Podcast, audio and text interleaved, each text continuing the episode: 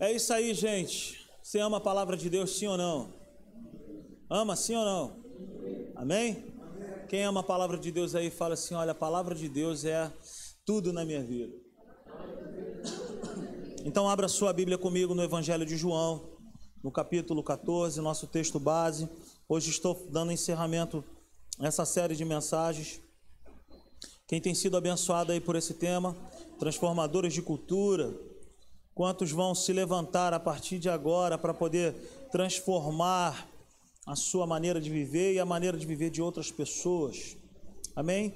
Evangelho de João 14, versículo 12, está escrito assim: Digo-lhes a verdade, aquele que crê em mim fará também as obras que tenho realizado. fará coisas ainda maiores do que estas, porque eu estou indo para o Pai. E eu farei o que vocês pedirem em meu nome, para que o Pai seja glorificado no Filho. O que vocês pedirem em meu nome, eu o farei. Curva a sua cabeça por um instante.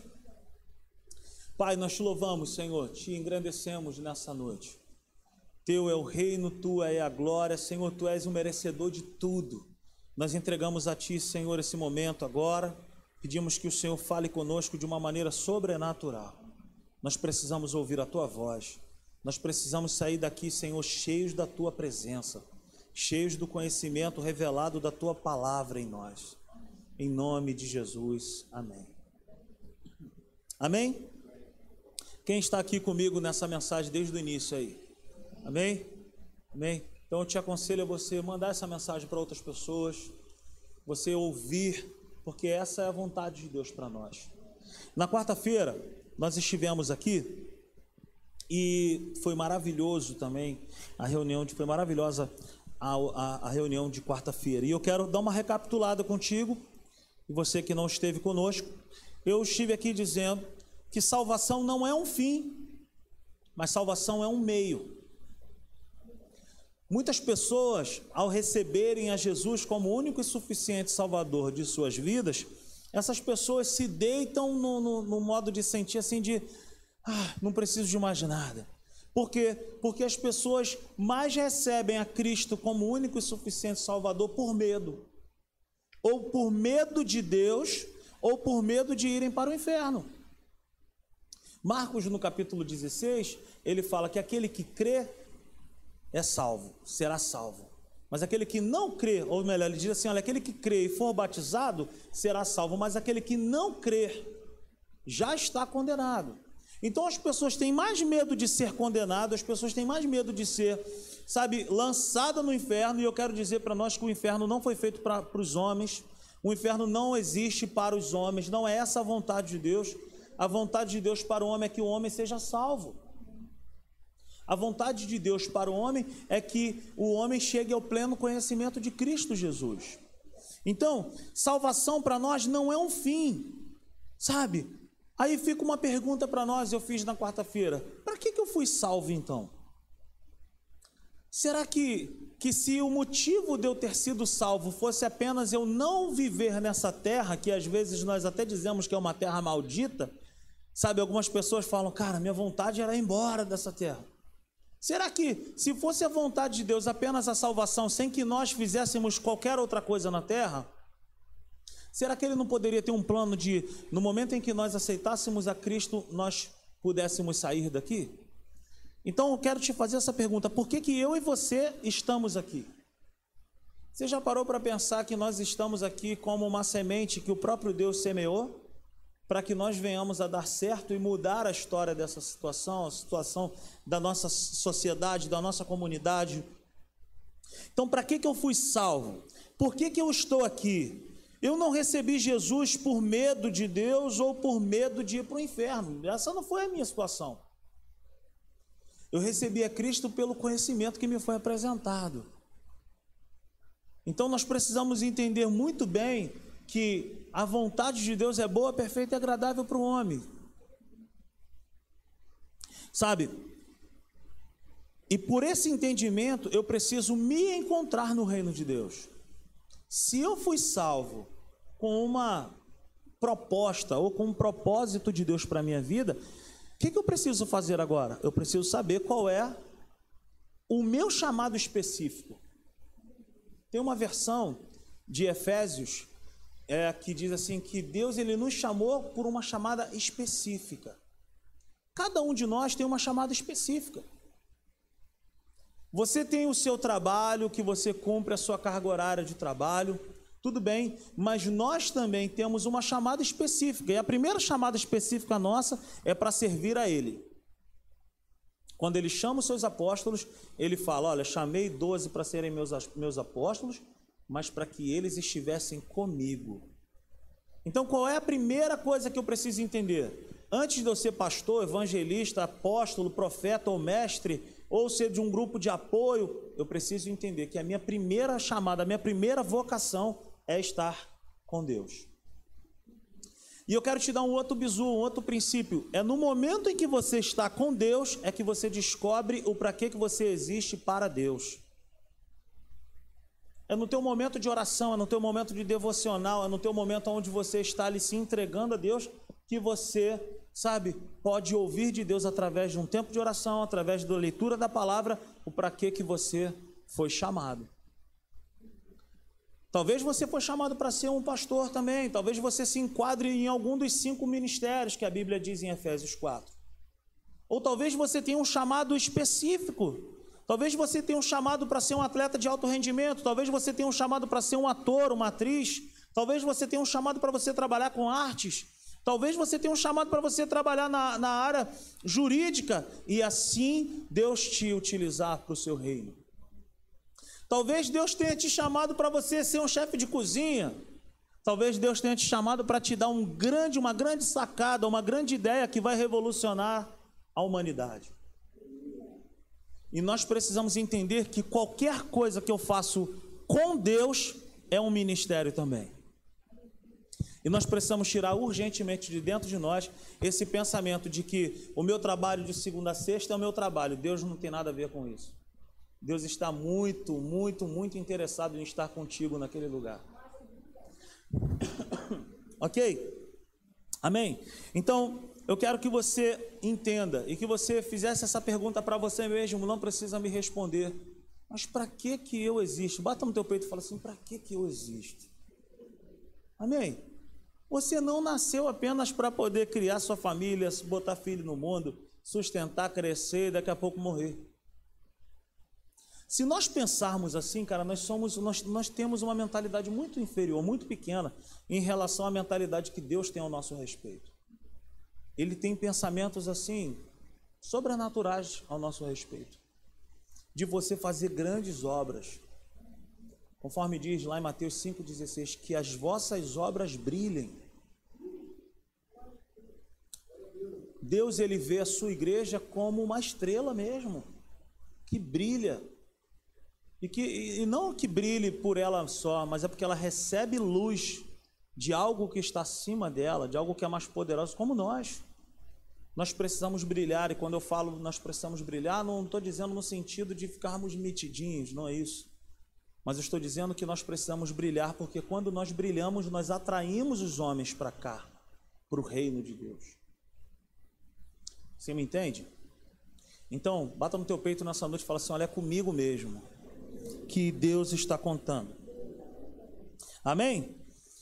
A maneira que Jesus age comigo e contigo é com base no que ele vê lá na frente.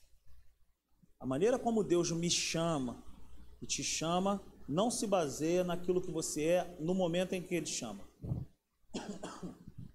Deus ele nunca chamou ninguém que fosse capacitado, ou Deus nunca chamou alguém que, que Jesus, por exemplo, tenha falado assim: Cara, vou chamar esse cara para ser um dos meus doze, porque esse cara é incrível. Não, ele só chamou gente que não tinha valor algum. Então, talvez se você pense assim, cara, eu não tenho um chamado, todos nós temos.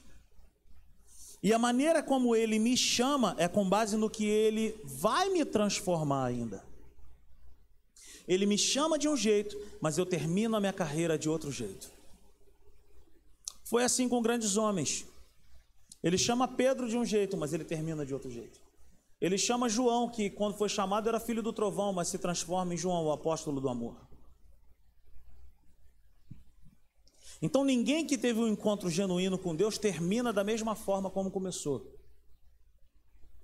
Então ele me chama com base naquilo que ele vai nos transformar. E esse é o motivo dele me chamar. Dele ter chamado pessoas tão complicadas e loucas para poder estar com ele. Então, levante sua cabeça nessa hora, nesse dia, e você pode celebrar o Senhor e se animar nele, porque de fato é comigo e contigo que ele está contando. Ele não vai enviar os anjos para poder fazer algo. E todas as vezes que a igreja ou que alguém olha para ele e fala assim: Senhor, me ajuda com, com essa pessoa ou com essa situação, ele vai falar: Olha, enquanto eu estive aí, eu fiz, agora eu estou contando com vocês. Por isso que a Bíblia vai dizer que ele é o cabeça e a igreja é o seu e o corpo obedece aquilo que a cabeça manda. Então ele conta com pessoas complicadas, com pessoas loucas mesmo. Por quê? Porque ele transforma essas pessoas em coisas boas. Sou eu e você. Nós chegamos para ele cheio de carrapicho, cheio de problemas. E não somos perfeitos. Ele não chama ninguém perfeito, porque não existe ninguém perfeito. Agora, por que, que ele nos chama? porque ele colocou dentro de nós uma ferramenta que é poderosíssima, que se chama o Evangelho do Senhor Jesus. O Evangelho é uma ferramenta de transformação. Ninguém que teve um encontro genuíno com a pessoa de Jesus continuou o mesmo. O apóstolo Paulo ele fala assim: o Evangelho é o poder de Deus para todo o que nele crer. Então, por que, que o evangelho faz diferença na vida de um e na vida de outro não faz? Porque uns creem e outros não. Se você quer viver uma vida sobrenatural, se você quer viver uma vida espetacular com Deus no modo de sentir, no modo de, de falar, creia. O Evangelho não é algo que se pegue na mão, não é algo que você sente cheiro, mas o Evangelho é a própria pessoa de Jesus. O Evangelho é de fato o poder de Deus na vida de todo aquele que crê. Não basta saber. Não basta saber que existe, tem que crer. E quando fala crer, é se relacionar. Ninguém anda com a outra pessoa sem acreditar naquela pessoa. Ninguém se relaciona. Eu tenho 15 anos, já falar 17. Eu tenho 15 anos de casado. São 15 anos acreditando na mesma pessoa. E por que que dá certo? Porque se acredita todos os dias. E casamento é o maior barato. Hoje eu estava conversando com uma pessoa aqui e eu estava dizendo que se você quiser amadurecer na vida, na vida cristã, primeira coisa, casa. Se você quer crescer em Deus, casa. Você vai amadurecer bastante. Mas se você quiser se você quiser amadurecer um pouco mais, faça filhos. Mas se você quiser crescer ainda mais, compre um apartamento em um condomínio Minha Casa Minha Vida. Se quiser, compre o meu. Porque eu vou te falar, meu irmão. É música alta fora de horário, é tudo, é gente falando alto, é gente sem noção demais, só Deus. Então, cara, quer amadurecer?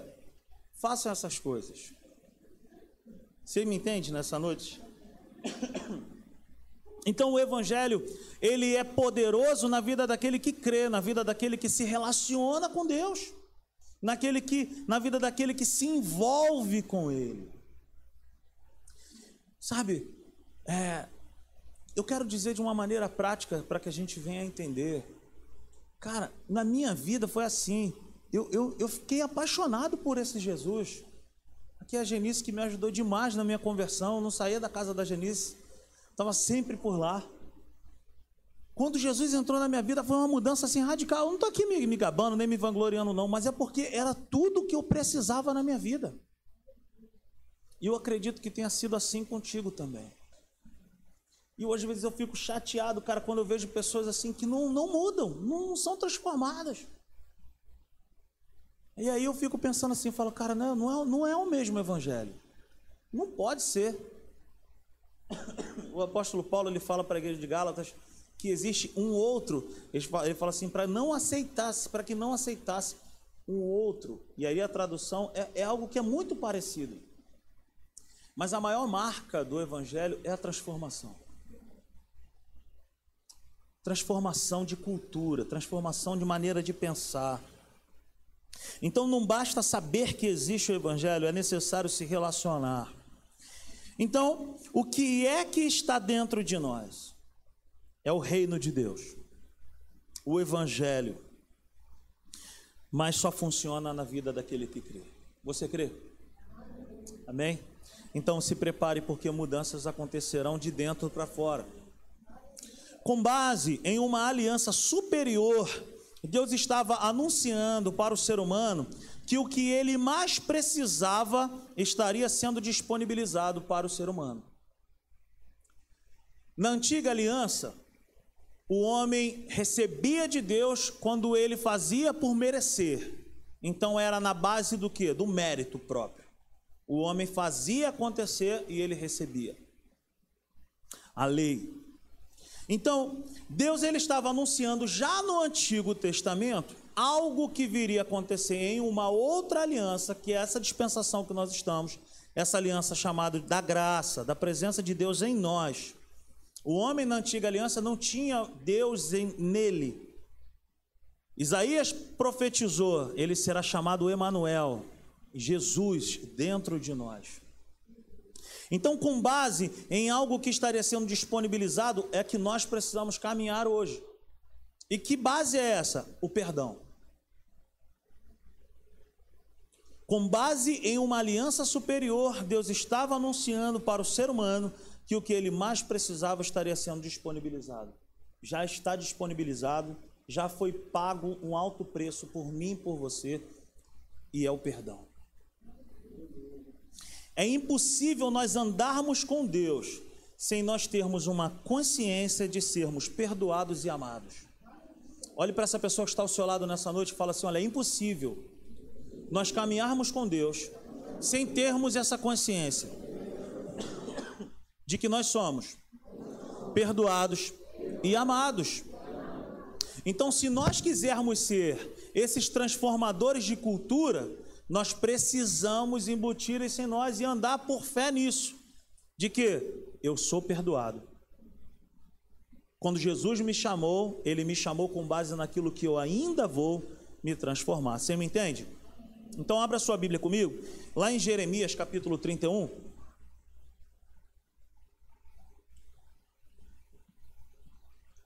Jeremias no capítulo 31. Olha o que, que está escrito ao meu respeito e ao seu respeito. Jeremias 31, versículo 31.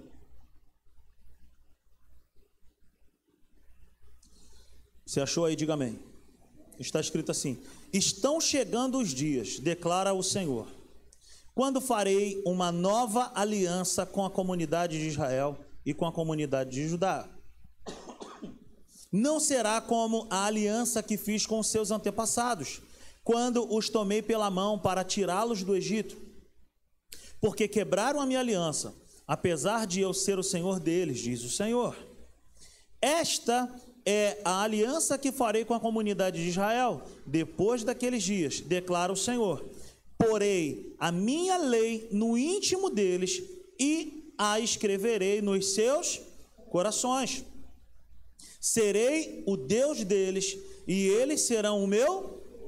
Ninguém mais ensinará ao seu próximo nem a seu irmão, dizendo: Conheça o Senhor, porque todos eles me conhecerão, desde o menor até o maior, diz o Senhor. Porque eu lhes perdoarei a maldade e não me lembrarei mais dos seus.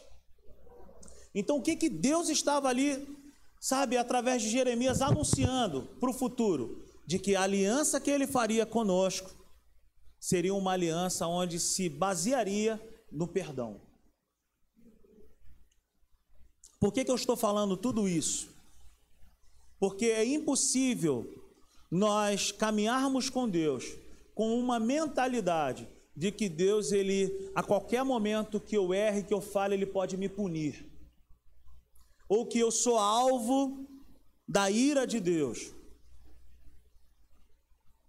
Então, Jeremias, aqui no capítulo 31, versículo 31 a 34, a nova aliança estava sendo profetizada e essa aliança trabalha de maneira diferente da aliança antiga. A aliança antiga, ela era baseada no seguinte: você fazia e você recebia. Se você errasse, você adquiria um animal e sacrificava aquele animal e você recebia um perdão momentâneo pelaquela oferta que você fez. O Antigo Testamento ele aponta sempre para Jesus. Todos os sacrifícios apontam para que algo que Jesus iria fazer na cruz. Eu quero dizer para nós que hoje nós não temos e não estamos aqui fazendo uma apologia para nós vivermos uma vida deliberadamente pecando. Não é isso que eu estou dizendo. Não é essa a vontade de Deus. Mas hoje, essa nova aliança, essa aliança da graça que trabalha em nós, ela trabalha de uma maneira diferente, ela trabalha dentro de nós. Se na antiga aliança a pessoa não precisava nem de arrependimento, era só comprar um animal e ela adquiria o perdão momentâneo. Hoje não. Nessa nova aliança é necessário o quê? Arrependimento. É necessário o quê? Metanoia. É necessário o quê? Transformação de dentro para fora. Então, se eu e você quisermos ser esses transformadores de cultura, nós precisamos entender de fato que nós somos amados, que nós somos perdoados, mas nós precisamos olhar para dentro de nós e deixar acontecer o que? Metanoia. O que é metanoia? É uma mudança radical. É uma mudança que eu não consigo mais voltar a ser o que eu era antes. Você já viu borboleta voltar a ser casulo? Sim ou não? Você já viu? Eu nunca vi. Então é esse tipo de mudança que Deus espera de nós. É uma mudança onde Deus ele trabalha na nossa consciência, onde ele trabalha dentro de nós. Você está comigo? Então, na nova aliança, eu quero te mostrar aqui algumas características. Versículo 32 vai dizer assim: Olha, não será como a aliança que fiz com os seus antepassados quando os tomei pela mão para tirá-los do Egito, porque quebraram a minha aliança, apesar de eu ser o Deus deles. Não será como a aliança antiga. Se a aliança antiga se baseava no mérito próprio, hoje essa nova aliança, ela é baseada no que? No amor de Deus por mim. Ele me ama e ponto final. Se eu acerto o alvo, ele me ama. Se eu erro o alvo, ele continua me amando. Mas ele não me dá sabe? A liberdade para eu viver uma vida de pecado. É isso que muitas pessoas têm dificuldade de entender. Quanto mais eu conheço esse Deus, mais vontade eu tenho de acertar. Porque quanto mais eu entendo o tamanho do amor e do perdão que ele me deu, mais eu corro para os braços dele para acertar o alvo. A segunda característica que tem aqui nesse texto, versículo 33, Olha o que diz: Esta é a aliança que farei com a comunidade de Israel depois daqueles dias, declara o Senhor. Porei a minha lei no íntimo, no íntimo deles, e as escreverei nos seus corações. Ou seja, a segunda característica que eu quero trabalhar contigo aqui, essa nova lei da presença de Deus em nós, da graça de Deus dentro de nós, ela atua dentro de nós, no nosso íntimo, no coração, na nossa consciência. Você já parou para pensar que crente não consegue pecar direito? Já viu isso? O crente não consegue pecar direito, cara. O que, que se chama isso? É consciência dentro de nós.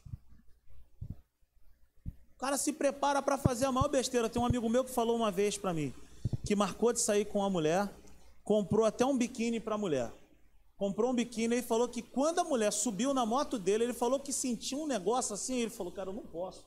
Aí falou que deu um empurrão na mulher, largou a mulher.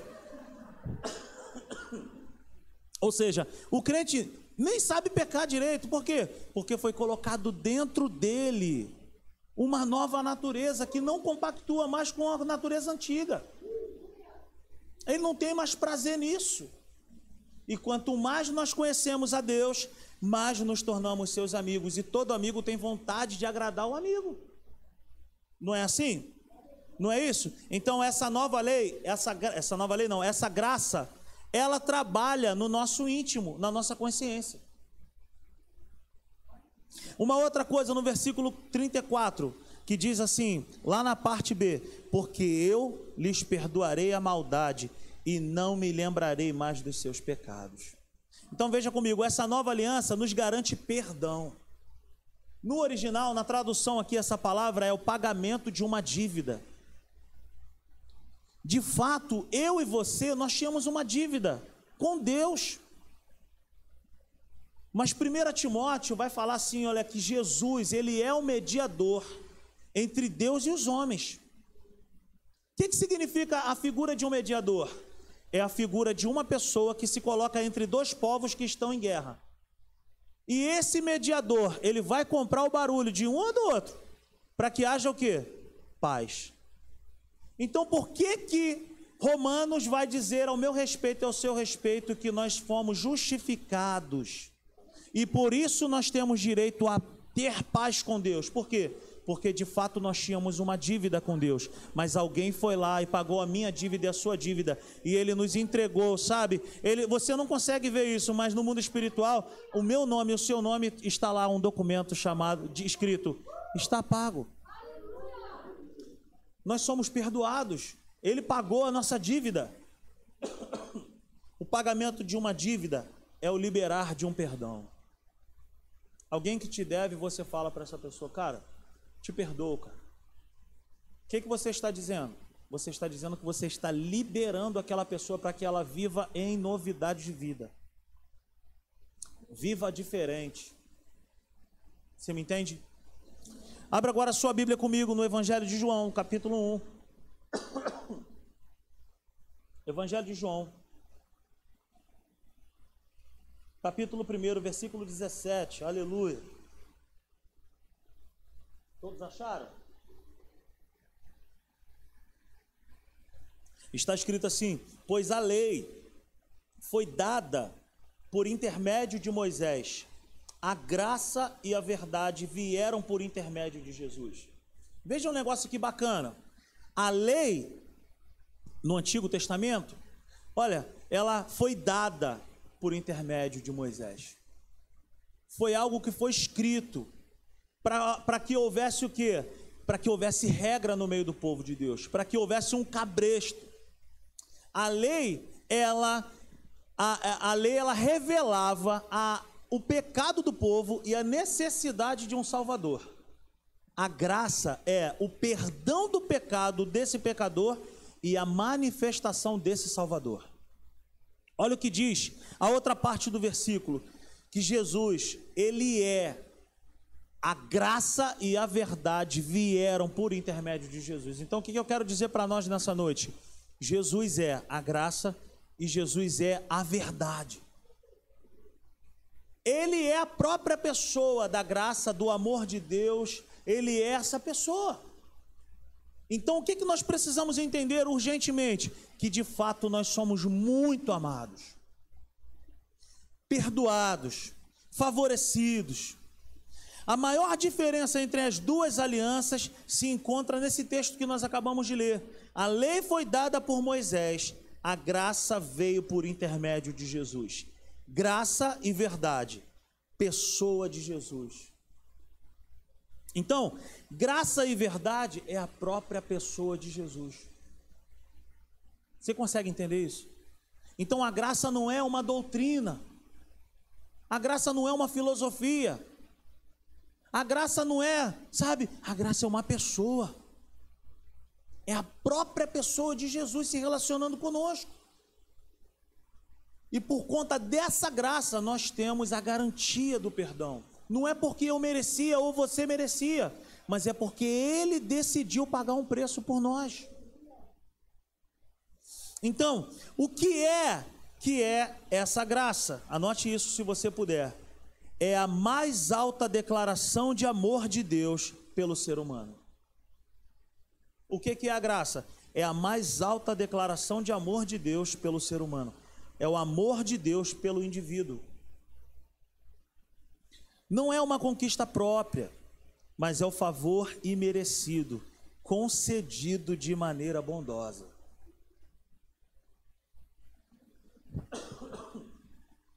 Eu nunca, você nunca mereceria receber dessa graça. Mas o amor de Deus, ele é constrangedor. O amor de Deus é tão maravilhoso, o amor de Deus é tão poderoso, que ele, sabe, nos perdoa. E o que, que ele pede de mim e de você? Que nós venhamos apenas a crer nele e caminhar com ele. Então talvez você tenha muitas dificuldades de caminhar com Deus, porque na sua concepção, talvez na sua maneira de pensar, seja muito difícil. Ai, é um, é, o Evangelho não é uma lista de podes ou não podes. O Evangelho é um relacionamento. Perdão, gente. Aonde o próprio Espírito Santo que habita em nós, ele coloca a mão em nosso coração e fala: esse caminho não. Isso aqui não. Quem já passou por isso? De ser constrangido pelo Espírito Santo. Então a graça é essa pessoa do Senhor Jesus. Amém? Glória a Deus por isso. A graça de Deus, gente. Segundo a palavra do apóstolo Paulo, lá em Tito, capítulo 2, versículo 12, ele fala: Porque a graça de Deus se manifestou salvadora a todos os homens. O amor de Deus ele é tão maravilhoso, o amor de Deus é tão grande que ele não ama alguns. Ele, apesar dele amar a, amar a humanidade, ele nos vê como indivíduos.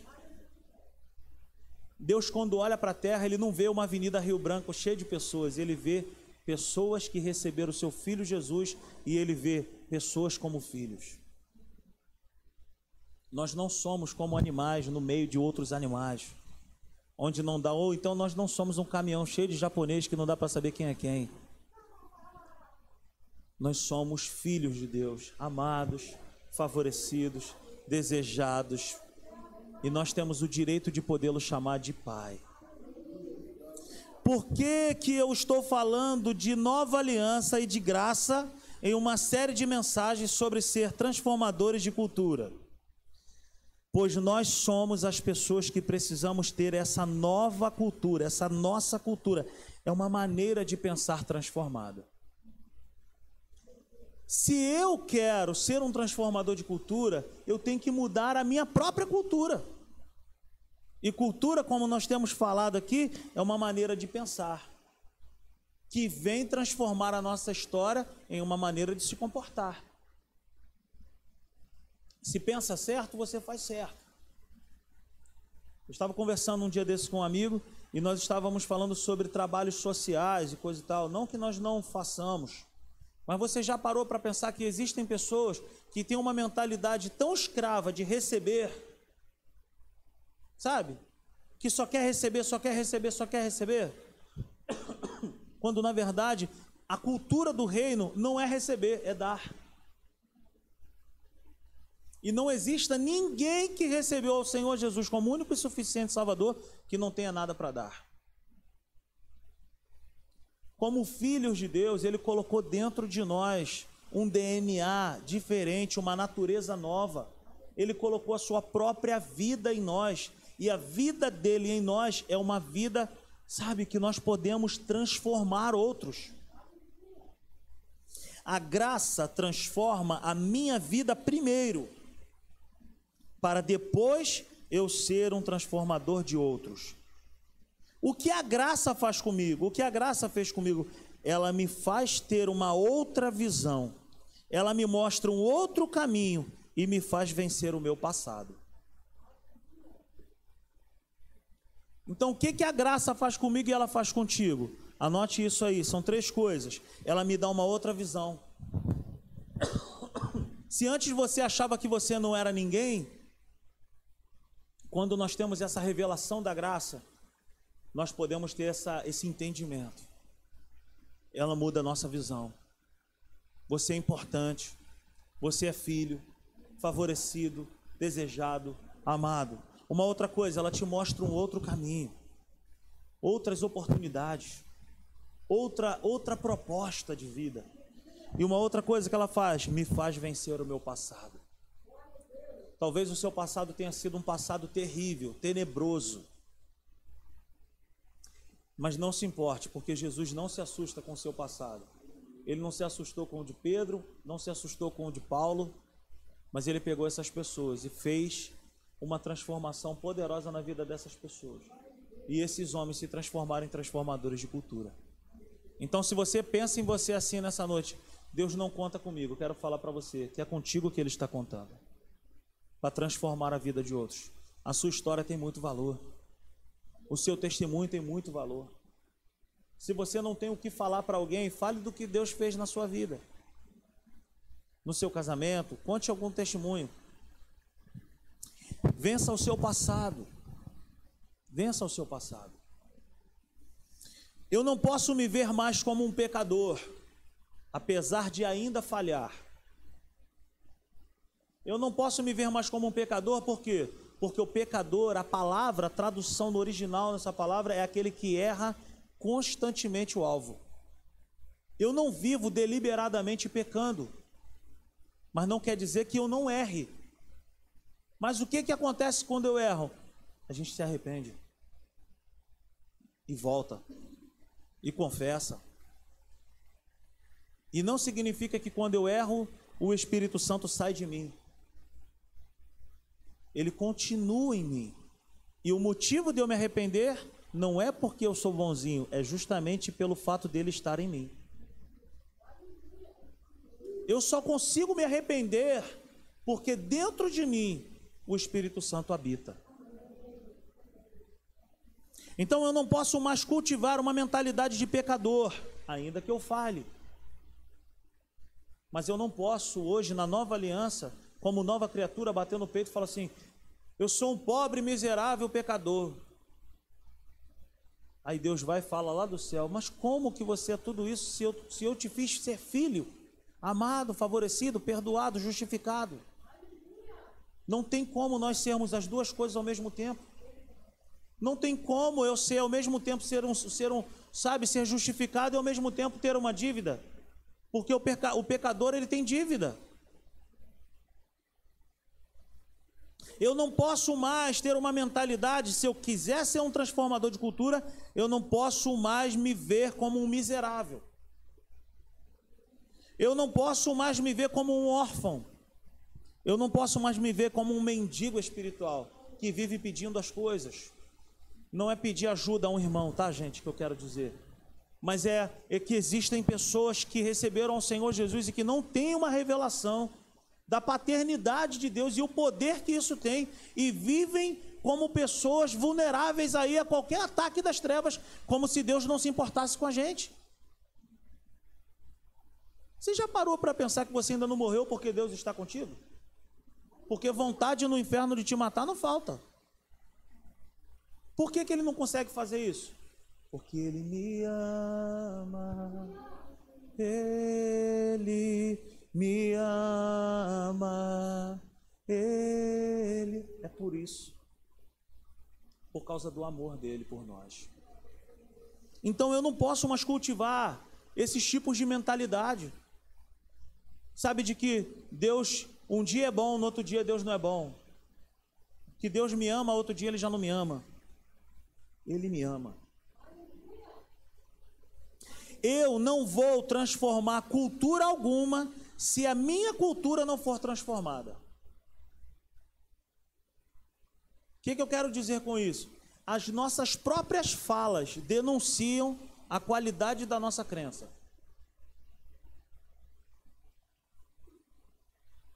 Existem pessoas que só de você ouvir uma frase saindo da boca dessa pessoa, a gente já entende já. Essa pessoa não tem noção da, da aliança que Deus tem com ela.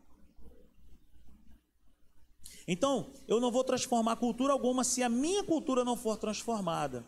A maneira como eu enxergo a minha vida influenciará meu estilo de vida, meu estilo de ver as coisas e a minha maneira de agir com o meu próximo. Se eu entendo que eu sou amado, favorecido, desejado pelo meu Pai, se eu entendo que Deus tem uma aliança comigo, é isso que vai sair da minha boca quando eu for falar com alguém. É isso que vai sair da minha vida quando eu chegar no meu ambiente de trabalho. Por isso que nós precisamos transformar a nossa cultura, a nossa maneira de pensar.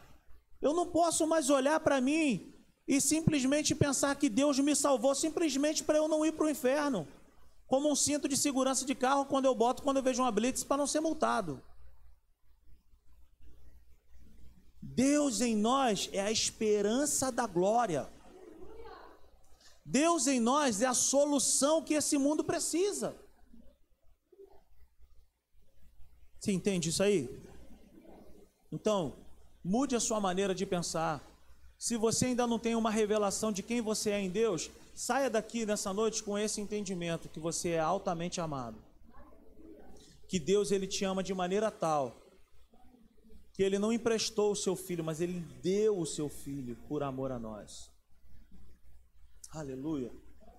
A graça transforma a minha cultura, me mostra um outro caminho e sentido de vida, uma nova vida, um novo estilo de viver, sabe? E um mundo de oportunidades. Em Deus, tudo isso pode acontecer comigo e contigo. Em Deus, gente, tudo muda. Ainda que os teus olhos não estejam vendo nada, ainda que você não esteja vivendo essas coisas. A Bíblia diz que Abraão, ele foi chamado pai da fé, porque num momento difícil da vida dele, ele tinha uma promessa de ser pai, mas a Bíblia vai dizer que ele era fortalecido enquanto ele dava glória a Deus. Não era que Abraão parou e ficou dando glória, glória, glória, glória. Não, a tradução diz que Abraão, ele era fortalecido quando ele dava crédito a Deus, quando ele acreditava naquilo. Então, o que, que faz diferença na minha vida e na sua vida? O crédito que eu dou ao que está escrito ao meu respeito e ao teu respeito. Isso nos fortalece. Isso nos põe de pé. O que, que ficará em nós no dia da adversidade? A nossa crença. Eu creio, Ele vai fazer. Então a graça, a, graça transforma a nossa cultura, a nossa maneira de pensar primeiro. Se eu quiser mudar alguém, cara, eu preciso primeiro deixar o Senhor mudar a minha mentalidade. Mas não pense nunca mais que você é desprovido, que você é isso, que você é aquilo. Sempre que Jesus agia na vida de alguém, não era somente para curar ou libertar alguém somente, mas para dar continuidade em algo que ele mesmo começou. Ou seja, Jesus ele atuava na vida de alguém, ele curava a vida de alguém, mas aquilo ali também não era um fim. Aquilo ali era uma via, aquilo ali era um caminho para que a pessoa continuasse a sua jornada. Era sempre um envio. A pessoa era curada de qualquer enfermidade, Deus enviava aquela pessoa. Houveram pessoas que quiseram seguir a Jesus e Jesus falou: Não, volte para os seus. O que, que Jesus estava falando? Estava fazendo uma acepção de pessoas? Não. Jesus estava enviando aquelas pessoas para que houvesse transformação na família daquelas pessoas. Então, aquilo que Deus fez lá atrás em você é apenas um meio, uma via para você continuar e ter assunto com outros. O que, que eu quero dizer com isso? O que, que Jesus já fez na sua vida? O que, que ele já fez na minha vida? Esse é o estopim, esse é o gatilho para que nós venhamos a ter um ponto de largada, para continuar a fazer aquilo que ele programou para nós fazermos. Então o que, que falta nós fazermos? Começar. Começar com o quê? Com o que você tem. Muitas pessoas não começam nada, não fazem nada. Por quê? Porque esperam ter algo muito grande para poder começar algo. Mas todos os começos, cara, são pequenos.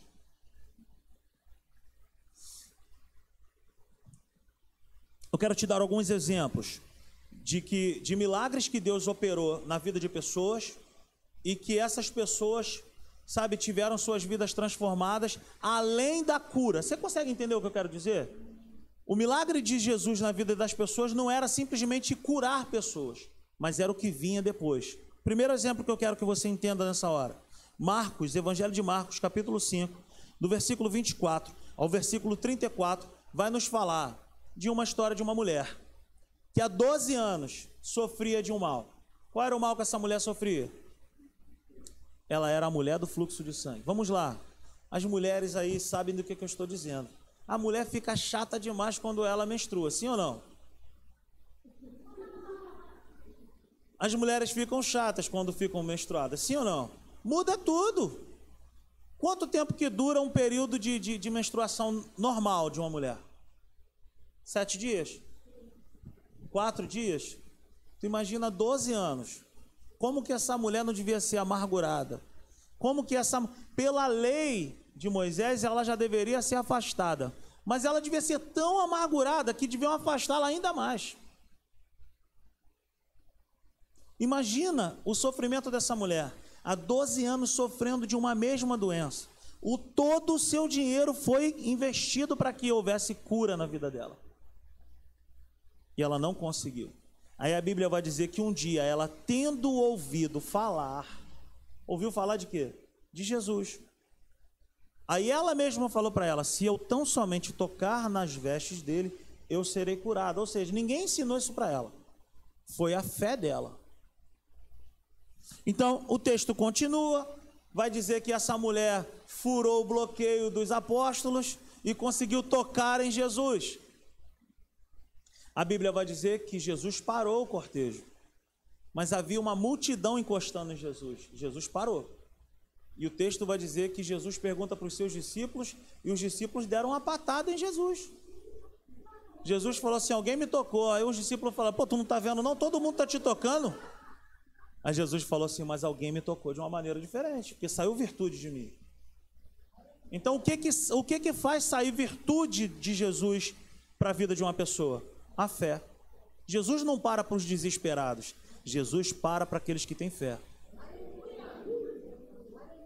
Ele não parou para quem estava gritando, para quem estava se arrastando, para quem estava subindo. Ele, ele parou para quem tocou nele com fé. Você consegue entender isso? Então ela é curada. Ela já poderia sair dali com muita alegria. Ela poderia sair dali com a simples notícia de que Cara, nunca mais eu vou gastar dinheiro com essa enfermidade. Mas ela saiu dali. Além da cura, Jesus fala algo para ela maravilhoso. Jesus fala para ela: Olha, a sua fé te curou, a tua fé te salvou. Agora você, agora você vai. Agora você vá. O que, que eu quero dizer com isso? Jesus ele fez algo maravilhoso na sua vida. O simples fato de nós termos sido salvos já é algo maravilhoso. Mas ele diz para mim e para você: agora vá. Vai fazer o quê? Vai fazer aquilo que ele colocou no seu coração. Então, a cura, o milagre, não é um fim, mas é um caminho. O que que ele já tem feito na sua vida é apenas o start para você dar continuidade. Quero te mostrar uma outra pessoa, o leproso. Marcos capítulo 1, versículo 40 ao versículo 45. Pela lei de Moisés, os leprosos eles também tinham que ser afastados do arraial. E quando um leproso precisava entrar na cidade, ele precisava vir com um sininho tocando e dizendo: Leproso, leproso. Para que, que ele tocava o sino? Para que as pessoas se afastassem, porque um leproso era considerado como um pecador as pessoas na época consideravam que as doenças eram por conta de pecado. Então o leproso, ele chegava na cidade, era a maior vergonha. Ele já vinha com o sininho cantando, ó. Leproso na área, leproso na área. Todo mundo saía. Então pense comigo no negócio. A mulher do fluxo de sangue, ela foi curada de uma enfermidade, de uma amargura, de uma angústia, e Jesus falou para ela: vai. O leproso de Marcos capítulo 1, versículo 40 ao versículo 45, também foi curado pela sua fé. E o que que dizia a lei? Que ele não podia viver em comunidade. Mas Jesus agora vai e fala para ele: ó, agora você vá aos sacerdotes. O que que Jesus estava falando para ele? Olha, se até aqui você não podia frequentar o santuário, se até aqui você não podia estar junto de pessoas, sabia que existem milhares de pessoas que não vêm à igreja por conta do seu passado, por conta dos seus pensamentos. medo da religião, medo da igreja. Esse cara foi afastado do santuário, ele não podia pisar lá. Mas a primeira coisa que Jesus fala para ele é: agora você vá aos sacerdotes. Ou seja, Jesus estava falando para ele: volte ao lugar que você não podia frequentar.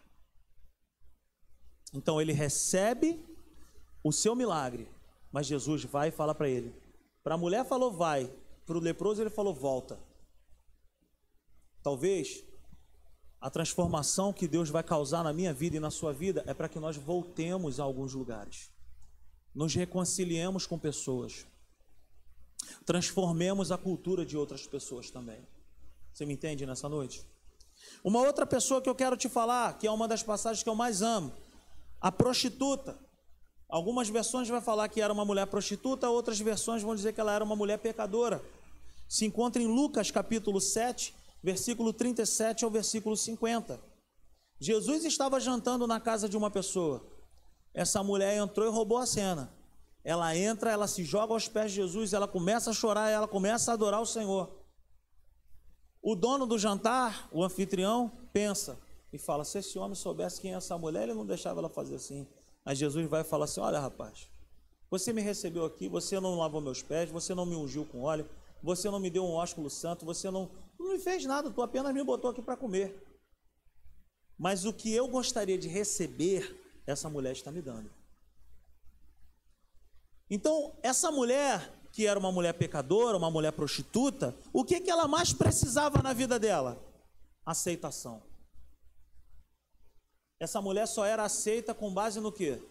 Dinheiro. Os relacionamentos que ela tinha eram com base no que? Na grana.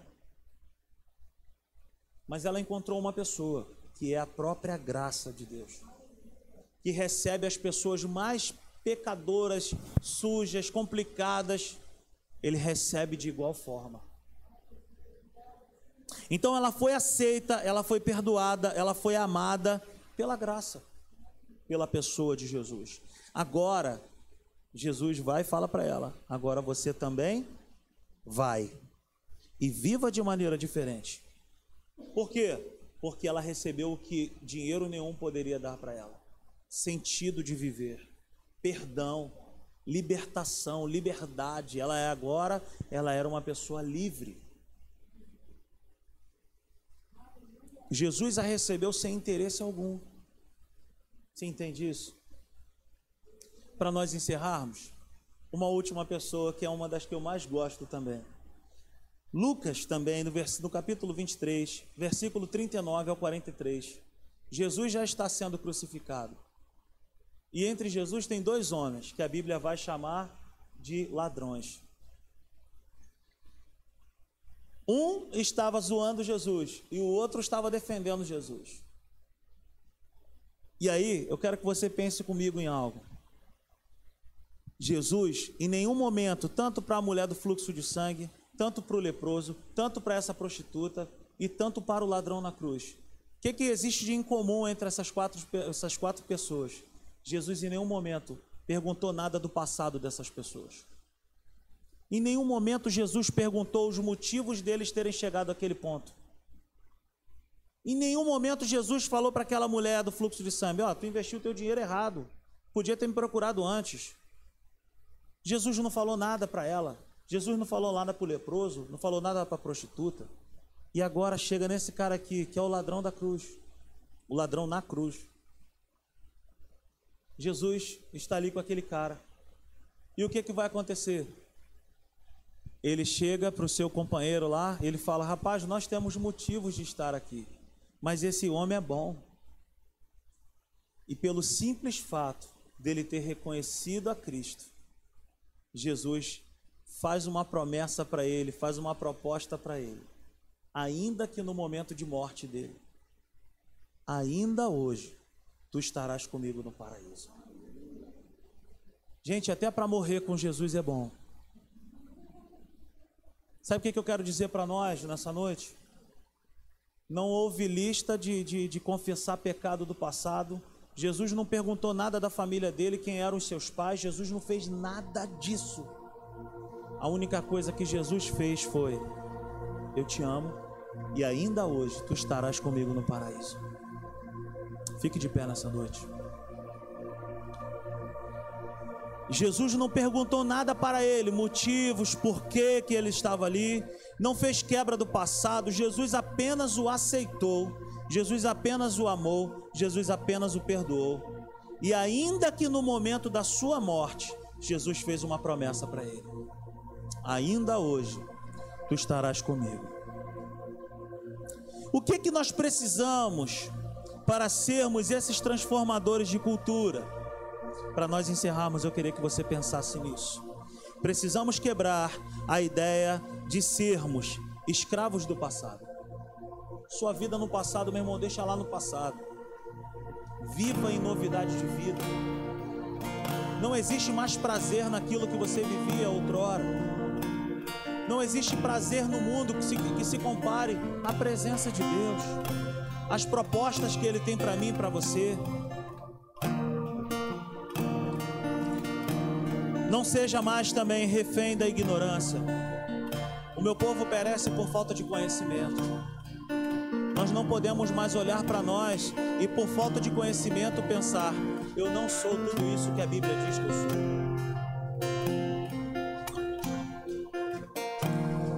Outra coisa que nós precisamos ser livres é ser livres do vitimismo. O que aconteceu no seu passado já aconteceu. O que, que você vai fazer com isso agora? Vai ficar lambendo essa ferida? Já passou, já aconteceu, não tem como mexer lá. O que nós podemos fazer é agora. E o nosso futuro está sendo determinado por aquilo que nós estamos fazendo hoje. Uma outra coisa que nós precisamos fazer é nos levantarmos nesse exato momento como pessoas amadas, pessoas perdoadas, como pessoas favorecidas e sermos tudo aquilo o que o Senhor Jesus nos chamou para ser. Portanto, encerro essa série de mensagens dizendo para mim e para você que no reino de Deus, para sermos transformadores de culturas, não existe lugar para ser à toa. Existe um lugar para mim, existe um lugar para você. E você e eu só seremos felizes de fato de verdade quando nós descobrirmos esse lugar. Aplauda o Senhor nessa noite, aleluia. Aleluia.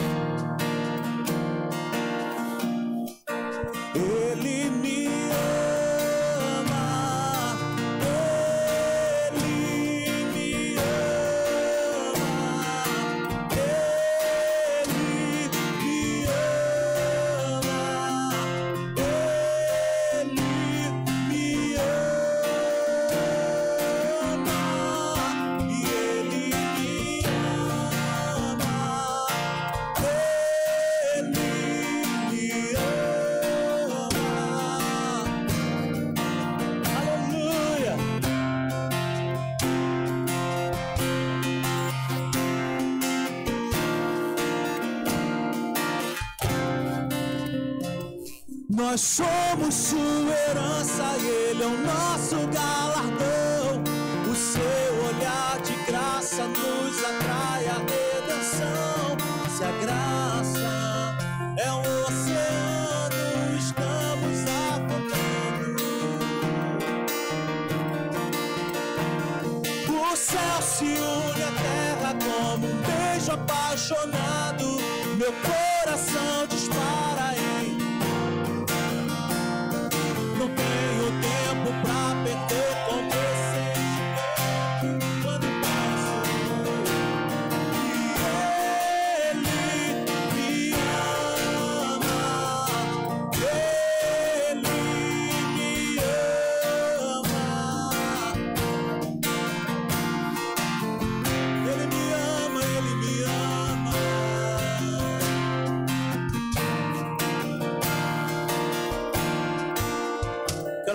contigo nessa noite.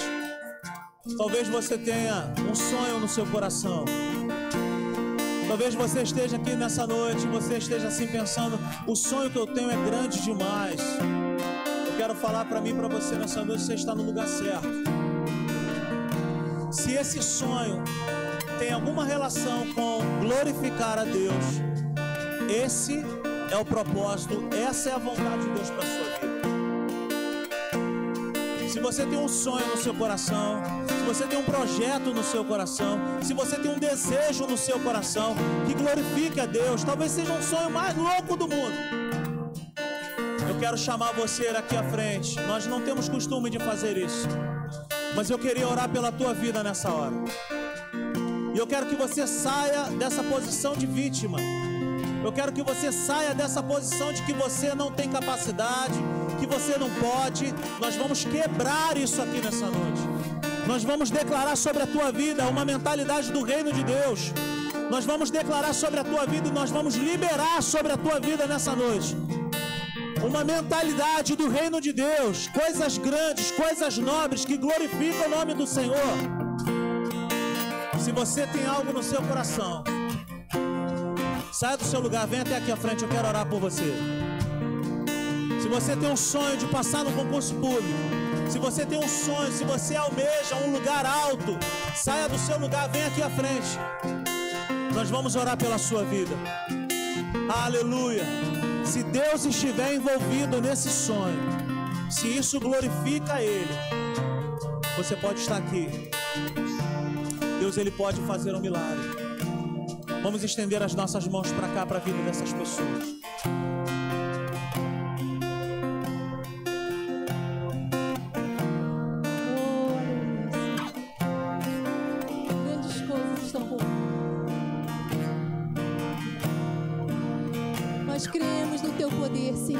Vida dos teus filhos.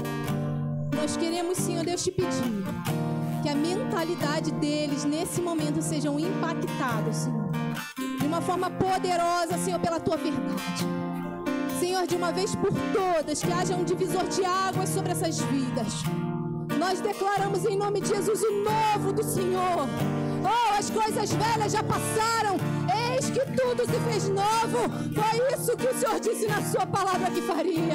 Ah, Senhor, é isso que eu invoco. Um novo tempo, um tempo de realizações. Oh, um tempo de milagres, um tempo de empoderamento sobre a tua igreja, sobre os teus filhos, para que o teu nome seja glorificado, Deus. Nós cremos nisso, Senhor.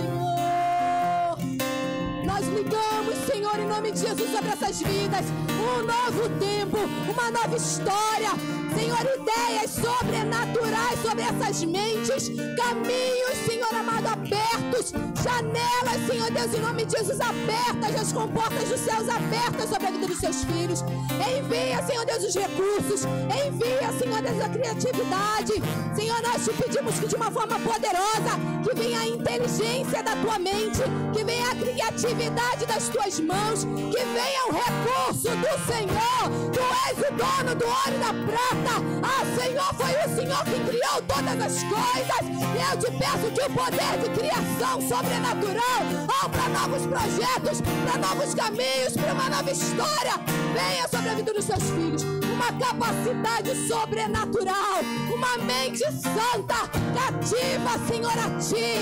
Uma mente estratégica, Senhor amado. Oh, Deus, em nome de Jesus, uma mente que foque o futuro. Oh, em nome de Jesus, uma mente que glorifique o teu nome.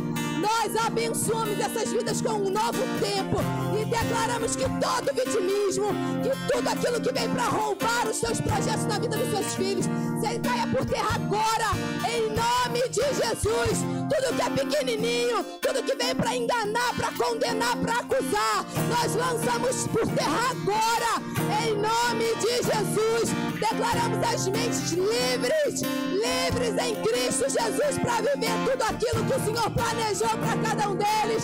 Oh, nós cremos assim, Senhor. Ligamos isso sobre a vida dos seus filhos e os abençoamos para a glória e o louvor do teu nome. No nome de Jesus. Aleluia. Aleluia. Aplauda ao Senhor bem forte nessa noite. Uh!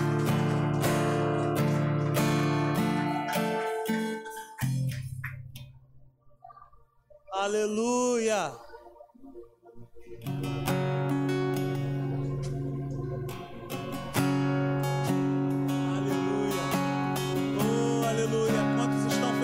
Alegres na presença de Deus nessa noite? Aleluia. Meu Deus é Deus de milagres, Deus de promessas, caminho no deserto, luz na escuridão. Meu Deus, esse é quem tu és. Meu Deus é Deus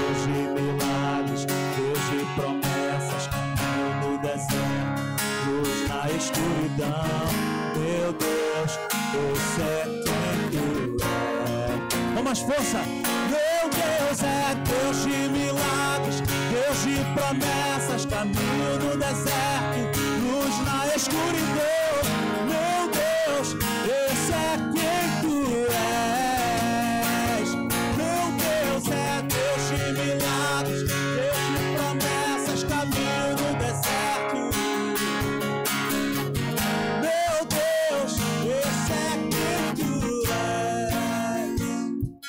obrigado por essa noite maravilhosa. Leva-nos debaixo dessa palavra poderosa. Transforma a nossa cultura para que nós venhamos a transformar a cultura de outros. Para que nós venhamos a transformar, Senhor, o nosso ambiente de trabalho, nossas escolas, faculdades, nossas ruas, nossas casas. Senhor, muda tudo, Senhor. Nós queremos, Pai, alcançar vidas, Pai. Nós queremos ser cooperadores contigo no teu reino, Pai. Levanta pessoas aqui nesse lugar para revolucionar essa nação. Em nome de Jesus eu te peço, coloca coisas grandes em nossas mãos. Dá oportunidade para o povo da simples igreja. Abre as janelas, as portas, gera recursos sobrenaturais e glorifica o teu nome. Aleluia, que a graça do Senhor Jesus, o amor de Deus o Pai, a comunhão, a consolação do Espírito Santo seja sobre a tua vida. Você não é mais uma vítima da sociedade. Você, pelo contrário, você é um filho amado, desejado, favorecido. Vai debaixo dessa palavra, vai debaixo desse envio, vai conquistar tudo aquilo que Deus te prometeu, tudo aquilo que Ele tem para tua vida, porque o nosso Deus, Ele é. Deus de milagres, Deus de promessa, luz na escuridão. Uh! Meu Deus é Deus de milagres, Deus de promessas, luz na escuridão. Aleluia. Aplauda o Senhor bem forte nessa noite. Vai debaixo dessa palavra. Declaro sobre a tua semana uma semana maravilhosa, abençoada, suprida em glória, cheia da presença do Espírito Santo, cheia de alegria. Tua semana vai ser maravilhosa. Em nome de Jesus. Quarta-feira às 19h30, domingo às 19 horas. Deus é contigo. Beijo no coração. Tchau, tchau. Os nossos visitantes, por favor, acompanha aqui. Vai dar tudo certo.